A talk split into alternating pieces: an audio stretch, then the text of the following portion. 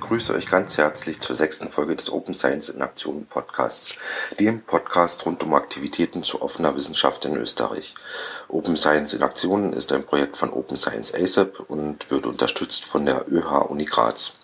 Mein Name ist Marc Pietgewitz und ich begleite euch wieder durch die An- und Abmoderation.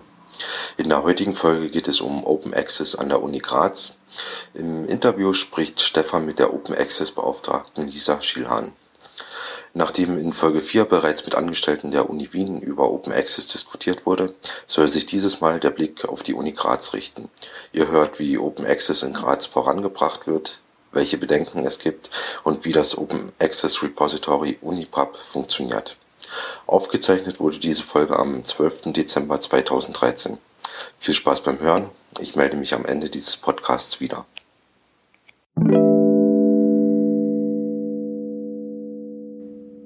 Ja, hallo, mein Name ist Stefan Kasperger und ich sitze hier mit Lisa Schielhahn, äh, der Open Access Beauftragten der Uni Graz, äh, direkt äh, im Gebäude der Universitätsbibliothek der Uni Graz und möchte heute ein bisschen über das ähm, neue Open Access Repository der Universität Graz sprechen und ähm, ein bisschen dem nachgehen, was tut sich in Graz generell zum Thema Open Science und Open Access. Äh, ja, bevor wir da beginnen können, braucht es einmal eigentlich eine kurze Erklärung, was ist Open Access? Könntest du da vielleicht kurz äh, anreißen, um was es dahinter geht? Ja, gern. Also hallo auch von mir. Ähm, danke für das Interview. Ähm, also was ist Open Access im Allgemeinen, ähm, es geht darum, öffentlich finanzierte Wissenschaft, ähm, also die Ergebnisse, die daraus resultieren, auch äh, öffentlich zur Verfügung zu stellen. Das heißt, dass die gesamte Öffentlichkeit teilhat an dem, was auch von der öffentlichen Hand finanziert wird. Mhm. Ja, und ich habe es schon eingangs erwähnt, du bist eben Open Access Beauftragter, du kümmerst dich um Open Access an der Karl-Franzens-Universität Graz. Ähm, was tut sich da äh, so? Beziehungsweise möchtest du mit dem Uni-Pub-Projekt beginnen? Ja, also generell bin ich seit ähm, ungefähr Mai äh, diesen Jahres Open Access Beauftragter der Uni Graz und ähm, inzwischen haben wir es auch schon geschafft, eine Policy ähm, für die Uni Graz zu erstellen. Damit sind wir die erste Uni in Österreich, die eine offizielle Open Access Policy hat. Ähm, was, was steht da? Also was, was steht da drin in so einer Policy? Äh, Im Großen und Ganzen ist es so ein, eine politische Unterstützung eigentlich von Seiten des Rektorats. Es ist eine Empfehlung der ähm, Uni Graz, also des, der offiziellen Uni Graz, sagen wir mal so, ähm, die ihren Wissenschaftlern empfiehlt, äh, diesen Open Access Weg zu gehen, sei das jetzt mit dem Greenway oder mit dem Golden Way. Ähm, es ist eine nachdrückliche Empfehlung, diesen, eine dieser beiden Wege ähm, einzuschlagen. Und um den Greenway auch zu realisieren, gibt es jetzt seit 30. September 2013 ein Open Access Repository an der Uni Graz. Das ist das Unipub, der Publikationsserver. Und ja, der befindet sich seit ähm, 30. September im Beta-Stadium, also in einer Testphase. Da tut sich eigentlich auch jeden Tag was. Es schaut jeden Tag ein bisschen anders aus. Und wir hoffen, dass wir im Frühjahr 2014 dann eine Vollversion haben, mit der wir dann auch richtig an die Öffentlichkeit gehen können.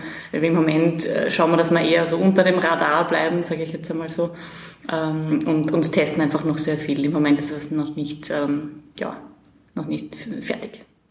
Was, was kann man sich dann unter so einem Open Access Repository genau vorstellen? Was, äh, für was wird es genutzt? Von wem wird es genutzt?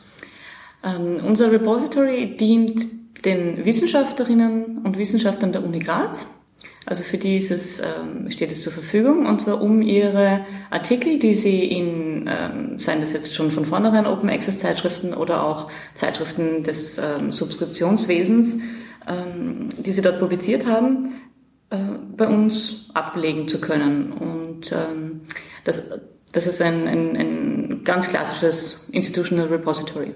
Was es aber besonders macht, ist, dass wir auch ähm, Zeitschriften, die an der Uni Graz erscheinen, über Unipub abwickeln können, das heißt darstellen können. Und da haben wir jetzt schon einen Pilotpartner, das österreichische Religionspädagogische Forum, dessen Schriftleiter der Herr Dr. Weirer vom Institut für ähm, Katechetik an unserer Uni ist. Und ähm, mit dieser Zeitschrift haben wir die erste Grazer Gold Open Access Zeitschrift über Unipub ähm, realisiert. Und ähm, als zusätzliches Feature bekommt Unipub auch noch alle ähm, elektronischen Hochschulschriften, das heißt äh, Diplomarbeiten, Magisterarbeiten und Dissertationen, wo die Studierenden beim Hochladen in einem Plagiatsworkflow angekreuzt haben, dass sie einer Veröffentlichung äh, zustimmen. Also diese Möglichkeit besteht ja seit dem Wintersemester 2008. Ähm, die sind jetzt schon über Unicat auch auffindbar, aber die werden dann auch noch auf Unipub drauf sein. Also das bedeutet, wenn ähm, ich als äh, Jungwissenschaftlerin oder als junge Studentin ähm, eine Masterarbeit geschrieben habe und äh, eben dann bei der Abgabe äh, die Arbeit zur Verfügung stelle, dass die auf diesem Open Access Repository online gestellt wird, dann ist das wirklich frei zugänglich übers Internet, äh, genau. auch unter einer freien Lizenz. Genau. Also es ist ein reines Open Access Repository. Wir haben keine ähm, Dateien drauf, die nicht Volltext zugänglich wären. Also es sind alle Dateien, die drauf sind, alle Einträge, die drauf sind, sind völlig frei im Internet auffindbar. Und sind natürlich auch ähm, über andere Wege auffindbar. Also nicht nur über, Uni, über die, die URL-Unipub selbst, sondern ähm, nachdem wir auch die OAI-Schnittstelle ähm, bei Unipub drinnen haben, kann auch jeder andere OA-Harvester auf unsere, auf unsere Datenbank zugreifen und uns äh, harvesten und indizieren.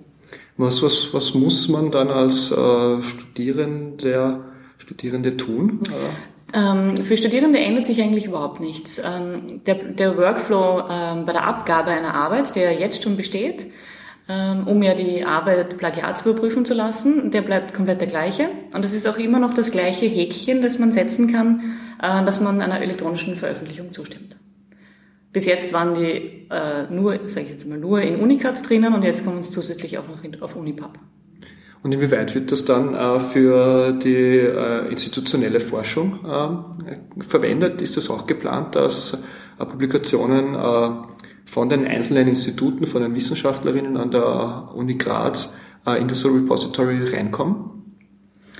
Für, für ähm, ganz normale Veröffentlichungen jetzt, oder? Ja, Monographien, Paper. Ja, also wenn, wenn die Wissenschaftler ähm, die, die, ähm, das Zweitveröffentlichungsrecht dafür haben und das nicht an einen Verlag abgegeben haben, können sie uns gern alle Materialien zuschicken. Mhm. Und wir überprüfen dann noch einmal die rechte Situation. Das ist unser, unser Serviceangebot. Wir überprüfen für alle Dokumente, die wir bekommen, also jetzt die Hochschulschriften, da, da wurde sowieso schon vom Autor selbst ähm, oder von der Autorin selbst die, die Zustimmung gegeben.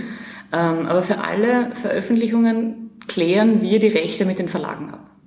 Also wir, da gibt's ähm, so eine Sherpa Romeo-Liste im Internet, die man sich ähm, da anschauen kann. Und im Zweifelsfall kontaktieren wir immer direkt den Verlag und holen uns dort das Okay. Mhm.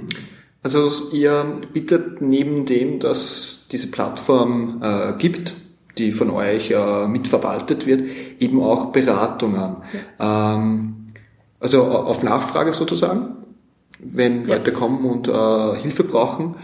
Äh, Gibt es auch sonst noch äh, weitere Dienstleistungen, so zum Beispiel äh, finanzielle Unterstützung, wenn man Open Access gehen möchte äh, oder äh, Bildung, äh, Ausbildung, Weiterbildung äh, zu dem Thema Open Access, Urheberrecht und so weiter? Also äh, Beratung bieten wir im Moment, äh, sage ich jetzt einmal, nur auf Nachfrage an. Ähm, aber da sind wir jederzeit gern für jeden Einzelnen ähm, da. Wohin muss man, wohin soll man dann gehen? Zu mir. Direkt zu mir. Also entweder mich kontaktieren unter der Durchwahl 1440 oder mich einfach anschreiben ähm, oder einfach vorbeikommen. Ähm, ich bin direkt in, äh, in der Hauptbibliothek. Okay. Ähm, und äh, generelle Schulungen wollen wir dann auch ab dem Frühjahr anbieten, äh, wenn Unipub dann in einer Vollversion da ist. Erst dann können wir äh, ja, mit allgemeinen Schulungen beginnen. Ist es auch geplant, äh, mit dieser Idee von Open Access in die Institute reinzugehen oder noch weiter äh, in den Lehrplan? In die, in die Institute auf jeden Fall. Äh, da bin ich auch schon dran. Also ich habe schon mit wenigen ausgewählten, sehr interessierten Instituten, die mich schon ähm, eingeladen haben, ähm, gesprochen und das ähm, Unipub erklärt und die ganze Open Access Bewegung ein bisschen so erklärt. Ähm, und das ist auf sehr, sehr gute ähm, äh, Resonanz gestoßen. Also es war, war eine sehr gute äh, Erfahrung, auch für mich. Ähm, was es so an Befürwortern und äh, vielleicht auch noch Kritikern äh, gibt und was es so für Argumente gibt für und gegen Open Access. Das ist eigentlich sehr interessant, diese Arbeit direkt in den Instituten. Und Funding, äh, gibt es da Support, um Werke freizukaufen, zum Beispiel diesen hybriden Weg? Äh, nein, also die, äh, es gibt keinen offiziellen Publikationsfonds der Uni Graz. Mhm. Ich sage mal noch nicht, hoffentlich. Mhm. Okay. Ja, ähm, dann bisschen das breitere Bild äh, reinzuholen. Ähm, wie sieht's hast du einen Überblick, wie es generell zum Thema Open Access oder auch noch breiter gedacht Open Science äh, auf den Universitäten in Graz, also was sich da, was sich da tut? Hast du da einen Blick? Ähm, ja, schon. Also nachdem ich die Open Access Beauftragte bin, äh, komme ich eben in den Kontakt mit dir, also dass ich äh, da ein bisschen mehr mitkriege. Ähm, oder bin auch äh, in, äh, in der OANA ähm, als Ansprechpartnerin dabei und bekomme mit, was ähm, österreichweit passiert bei der OANA, also dem Open Access Netzwerk Austria. Ähm, ja, und alle, die irgendwie so Fragen haben an der, an der Uni Graz, kommen schon eigentlich zu mir. Ja. Mhm. Aber gibt es auf der TU Graz auch... Äh, also auf der TU? Oder auf der Med-Uni? Also wir haben ja doch relativ viele Universitäten hier in Graz. Ähm, ja, also ich, ich treffe natürlich bei den, äh, bei den Meetings immer wieder auch ähm, Kollegen aus der TU und aus der Med-Uni. Und ähm, soweit ich weiß, sind dort auch im Moment gerade die Bestrebungen, ein Repository aufzubauen, aber ich glaube, es ist noch keine Entscheidung gefallen über die ähm, Softwarefrage. Mhm. Ich glaube, die stehen da noch... Ähm, für diese Entscheidung. Mhm. Okay. Ja, und ähm, eben äh, Open Access, da äh, gibt es die Leute, die sagen, ja okay, es fängt gerade an, manche andere behaupten, äh, äh, Open Access hat schon gewonnen. Ähm, aber was ist, gibt von eurer Seite her jetzt da schon absehbare Entwicklungen, äh, was jetzt nach Open Access als nächstes kommt? Äh, oder auch schon Überlegungen, äh, wie man Wissenschaft besser zugänglich macht, fernab von der finalen Publikation, weil Wissenschaft ist doch an sich äh, sehr viel mehr der gesamte Prozess, als wir nur die Verdichtung am Ende durch das Paper oder die Monographie. Ja, absolut. Also ich sehe, dass die Forschungsdaten, ähm, also der Zugang zu den Rohdaten ähm, jetzt das the next big thing ist eigentlich und ähm, dass das jetzt angegeben werden muss. Für uns konkret, also das, wir sind im Moment noch mit dem Open Access beschäftigt und einmal auf die Ergebnisse ähm, konzentriert, also die, die Wissenschaftsergebnisse publik zu machen.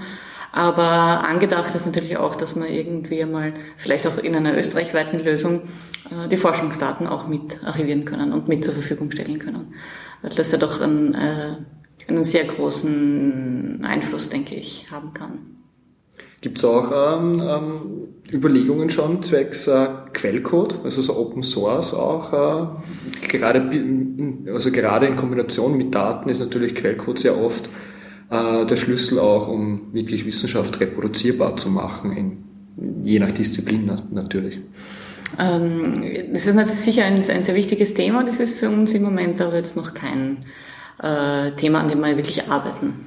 Ja, ich vermute, die Leute, die programmieren, sind eh technologisch meist so affin, dass sie es selber können auf Plattform. Also ja, ähm, vermutlich. Und die Universitätsbibliothek ist ja dann doch eher an der Publikation äh, äh, orientiert. Einfach aus. Ja, mhm. ja noch äh, äh, zwei Punkte. Der erste, den haben wir schon ein bisschen angeschnitten. Vielleicht gibt es aber noch was, äh, inwieweit ähm, unterstützt ihr Wissenschaftlerinnen und Studis äh, bei, bei, bei Open Access äh, oder bei, bei Open Science auch in breiterem Sinne? Also haben wir eigentlich im Prinzip wahrscheinlich alles durch, oder? Also ja, wie gesagt, ähm, Einzel- oder Einzelberatungen, individuelle Beratungen jederzeit. Ähm, Schulungen kommen dann im nächsten Jahr. Und ähm, es gibt auch noch das Doc-Service an der Uni Graz, das Doktorandenservice. Und da werde ich auch mit einem Kollegen vom ähm, Zentrum für Informationsmodellierung nächstes Jahr einen, äh, einen Workshop abhalten, Open Access Publishing für, für Doktoranden. Mhm. Für, Doktoranden ist unser Repository natürlich auch offen, weil in vielen Curricula wird ja vorgeschrieben, also äh, Dissertationscurricula, äh, dass die bevor sie ihren, ihre Arbeit abgeben können, eine bestimmte Anzahl an Publikationen vorlegen müssen. Und äh, die können wir auch gern auf Unipub hinaufstellen.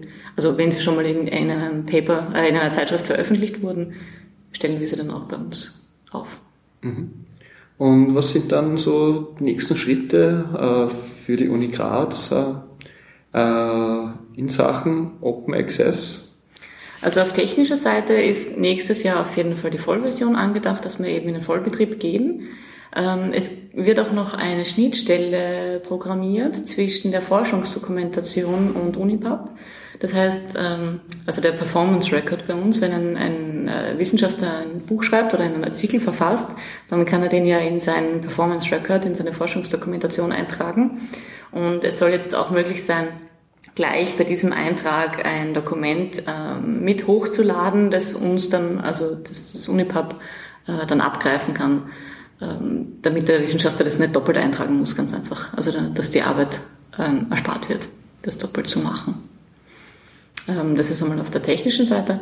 Und ähm, ja, also Netzwerken, äh, Schulungen, äh, auch ein bisschen politisches Mitarbeiten, das ist auch so angedacht. Und natürlich vom HRSM-Projekt äh, E-Infrastructure Austria, da sind wir auch dabei. Da, ähm, da wird noch sehr viel zu tun sein nächstes Jahr, sage ich jetzt mal. Da geht es darum, ähm, vielen österreichischen Universitätsbibliotheken einmal eine, eine ba dort eine Basis aufzubauen mit einem Open Access Repository und diejenigen, die schon eins haben, eine Stufe weiterzubringen, eben mit ähm, Forschungsdaten, mit ähm, Beratungsleistungen, mit äh, Marketingstrategien. Also wie kann man die Wissenschaftler dazu bringen, uns äh, die Artikel abzuliefern? Da wird noch ja, einiges zu tun sein. Mhm. Und generell natürlich die Zusammenarbeit mit der ORANA. Mhm. Ja, und zum Abschluss äh, eher, eher vielleicht auch persönlich äh, gerichtet, äh, was sind deiner Meinung nach oder vielleicht auch wirklich von Seiten der Universität Graz die nächsten, also die, die wichtigsten notwendigen Schritte, um Open Access jetzt in Graz äh, vorwärts zu bringen? Äh, also generell ähm, finde ich, braucht es mehr, mehr Marketingarbeit, mehr Awareness-Arbeit. Vielen Wissenschaftlern äh, ist Open Access so ein, ein schwammiger grauer Begriff, den man zwar irgendwo auch schon mal gehört hat, ähm, wo es aber vielen vielleicht auch peinlich ist, da jetzt noch einmal nachzufragen, was das überhaupt ist, was man da überhaupt machen kann. Manche glauben, sie haben den Zug schon verpasst. Ähm, also diese, diese Basisarbeit eigentlich, die ist, finde ich, jetzt äh, bei uns ganz wichtig, weil jetzt haben wir ein Repository, mit dem wir arbeiten können.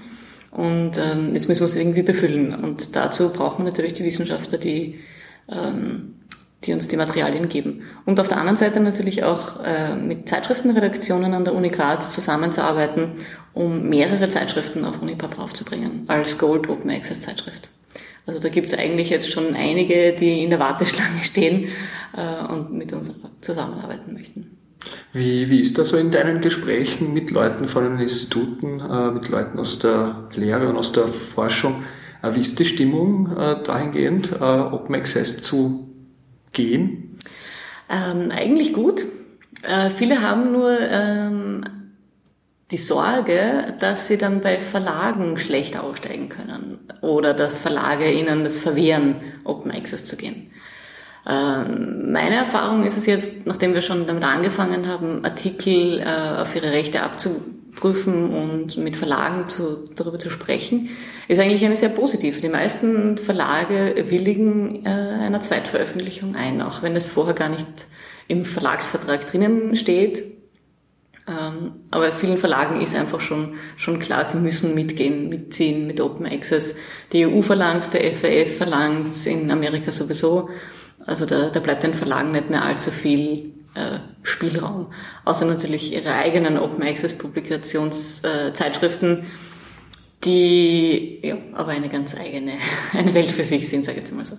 Die auch eigentlich das ganze Problem nicht wirklich also das Problem, dass man so viel Geld ausgeben muss für wissenschaftliche Publikationen, nicht, äh, nicht lindert, weil sie schlagen einfach die, die Preise dann auf die, auf die Autoren um eins zu eins. Und ähm, ja, das, mhm. ist, das ist schwierig. Aber ansonsten generelle Stimmung ist eigentlich sehr gut und ähm, viele sind überrascht, dass die Verlage dann ähm, so oft zusagen, also zustimmen einer Zweitveröffentlichung. Mhm. Ähm, ja. Ja, bei den, bei den Wissenschaftlerinnen äh, hat es nicht so wie sehr oft äh, Bedenken gegeben zwecks äh, dem Ranking der, der Journals, dass sie sozusagen gezwungen sind, äh, in den geschlossenen äh, Systemen zu veröffentlichen und nicht Open Access gehen zu können? Ja, da gibt's äh, einige Bedenken und eigentlich auch eine gewisse Bredouille, in der die Wissenschaftler sitzen. Einerseits wird ihnen gesagt, sie müssen in ähm, hohen Impact-Faktor-Zeitschriften publizieren, dass, es, ähm, dass das das Beste für die Karriere sei und nur damit kann man sein äh, Curriculum vitae aufbessern und nur damit kommt man irgendwie weiter. Ähm, für manche ähm, Fachrichtungen gilt das vielleicht, aber es gibt eigentlich schon in allen Fachrichtungen Open Access Zeitschriften, die auch sehr qualitätsvoll sind und man braucht keine Angst haben in einem Open Access Journal als, ähm, also dass das so als Schundblatt abgetan wird, weil die gleichen Qualitätskriterien angewendet werden können wie bei Subskriptionszeitschriften. Ähm, aber es gibt ja noch den Druck, dass sie, äh, dass sie diesen Impact-Faktoren, sage ich jetzt einmal, salopp hinterherlaufen müssen und da viele Open Access Zeitschriften einfach rausfallen, weil viele OA-Zeitschriften neu sind und neue Zeitschriften haben halt noch keinen Impact-Faktor oder einen sehr geringen Impact-Faktor. Abgesehen davon ist die, ähm, die Messung, diese Kennzahl, Impact-Faktor eigentlich eine, eine sehr kritisch zu betrachtende Kennzahl, an der man nicht unbedingt den, ja, den, den, das, einen, einen Wissenschaftler beurteilen sollte. Aber wie, wie genau kann man sich das denn jetzt vorstellen an einem Institut? Oder also wird das Institut äh, von, der, von der Institutsleitung vorgegeben, äh, äh, nach welchen Metriken, Kriterien äh, Forschung und äh, Stellen ausgegeben werden oder beurteilt werden? Oder ist das eine universitätsweite Sache? Und äh, wie sieht's da aus? Hast du da ein bisschen, bekommst du das mit? Ähm, ja, ich bekomme das schon mit, also vor allem in den Gesprächen eben mit den Wissenschaftlern in den Instituten. Ähm, es sind eigentlich nicht die Institute, die darauf äh, drängen. Ähm, eigentlich sind es die Universitäten, weil sie vom Bund die, ähm, äh, die Forderung vorgelegt bekommen. Also es gibt eine Wissensbilanz, die ähm, gleich auf, auf alle Universitäten in Österreich gleich ähm, erhoben wird, mit den gleichen Kennzahlen, mit den gleichen Kriterien. Ähm, und diese ja, Vergleichbarkeit ähm, braucht noch eine gewisse Kennzahl und da ist der Impact-Faktor, ähm, wird der Impact-Faktor herangezogen. Also, also kann man sagen, ist es eigentlich was, was von politischer äh, Richtung her durchschlägt bis auf, äh, ja. die, auf das einzelne Paper letzten Endes. Ja, also oder sagen wir mal so, es ist ein, äh, es ist zwar schon in der Wissenschaftscommunity entstanden dieses dieses Prinzip, und Evaluatoren nehmen sich dieses, diesen, diese Kennzahl halt her, heran, weil Evaluatoren natürlich keine fachliche ähm, äh, Überprüfung vornehmen können. Und so eine, eine einfache Kennzahl ist natürlich sehr einfach, ähm, ja, damit umzugehen, aber das ist eigentlich sehr kritisch zu bedenken. Aber es ist vor allem ein politisch ähm, auf politischer Seite könnte man dieses Problem ansprechen und sagen, okay, wir, wir möchten hier ein Umdenken äh, machen und wir erheben die Impact-Faktoren zum Beispiel nicht. Also das wäre ein sehr großer politischer Schritt. Es trifft jetzt wahrscheinlich nicht nur auf zugeneigte Ohren, dieser, dieser Satz, aber ähm, man könnte hier durchaus einige, durchaus ansetzen. Oder vielleicht äh, äh, bisschen mehr Diversität in die Evaluierung auch quantitativ reinzubringen. Sprich, ja. Altmetrics zum Beispiel ist ja immer wieder ein Thema. Absolut. Also generell die äh, Messung auf Artikelebene ist absolut der, der Messung auf Journal-Ebene vorzuziehen. Ja. Also Impact Factor ist ja äh, Journal-based äh, ja. Metric und Article-Level Metrics sind eigentlich so. Sind viel aussagekräftiger. Ja. ja. Und bei Berufungsverfahren oder ähm, Einstellungen jetzt bei, bei, bei Ärzten oder Professoren im Allgemeinen ähm, werden ja auch Impactfaktoren her, herangezogen und äh, da gab es letztes Jahr oder dieses Jahr in San Francisco eine, eine äh, Declaration, dass man gesagt hat, man möchte bei solchen Berufungsverfahren nur mehr fünf Publikationen auf einer Liste sehen und nicht die gesamte Publikationsliste. Und diese fünf Publikationen soll der Wissenschaftler selbst auswählen. Also welche sind die fünf besten Wissenschaftler, äh, die fünf besten Publikationen laut dem Wissenschaftler, äh, mit, dem, mit denen er sich vorstellen möchte. Also es soll keine Gesamtliste mehr sein, sondern nur mehr ganz ausgewählte Publikationen, die herangezogen werden. Das finde ich einen eine, eine sehr, sehr schönen Ansatz. Mhm. Weil auch das Publish-or-Perish-Prinzip dadurch vielleicht gemindert werden könnte, wo Wissenschaftler eigentlich gezwungen sind, jedes Monat einen, einen Artikel rauszuhauen. Ähm, wenn man in der Wissenschaft ist, weiß man, dass in einem Monat nicht viel grundlegende, neue, bahnbrechende Forschung jedes Monat passieren kann. Und dass die Qualität dieser Artikel einfach nicht den gleichen Stellenwert haben kann, wie wenn man nur alle halben Jahre mal einen Artikel verfasst.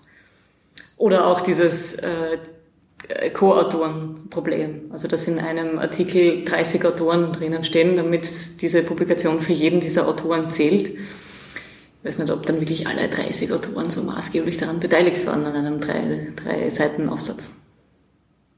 Mir ist schon klar, dass die dann auch im Labor mitgearbeitet haben und so und so weiter.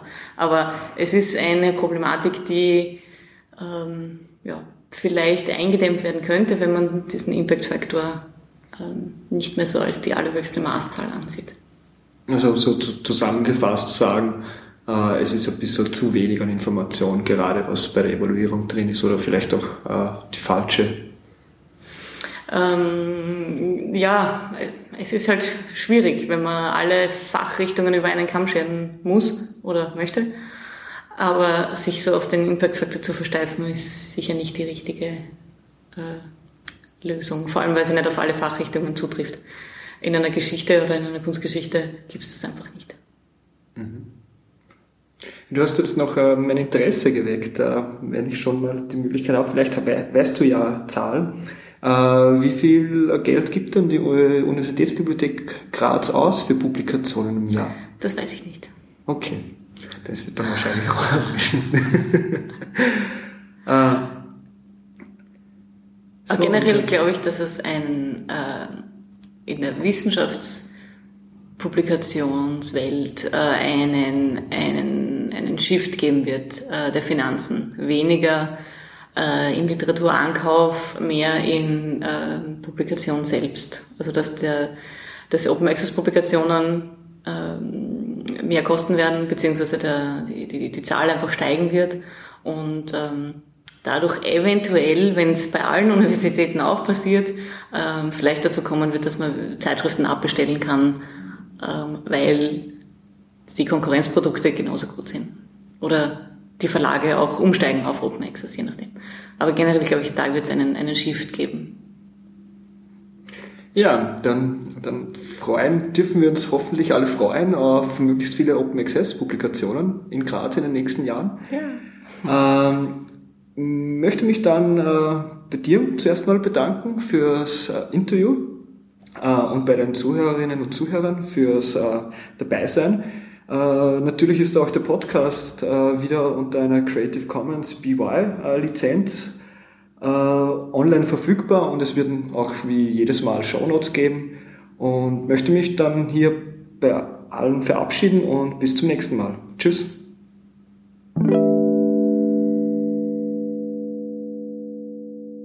Das war die sechste Open Science in Aktion Folge.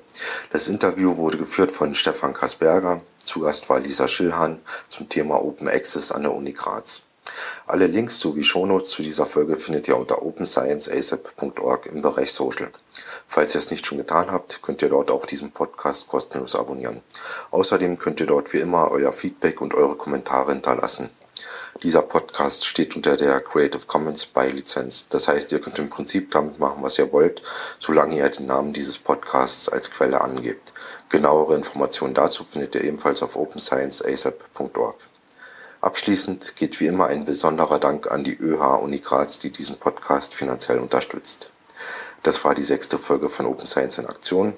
Nächstes Mal geht es um Open Science in der wissenschaftlichen Praxis. Zu Gast ist Karl Voigt.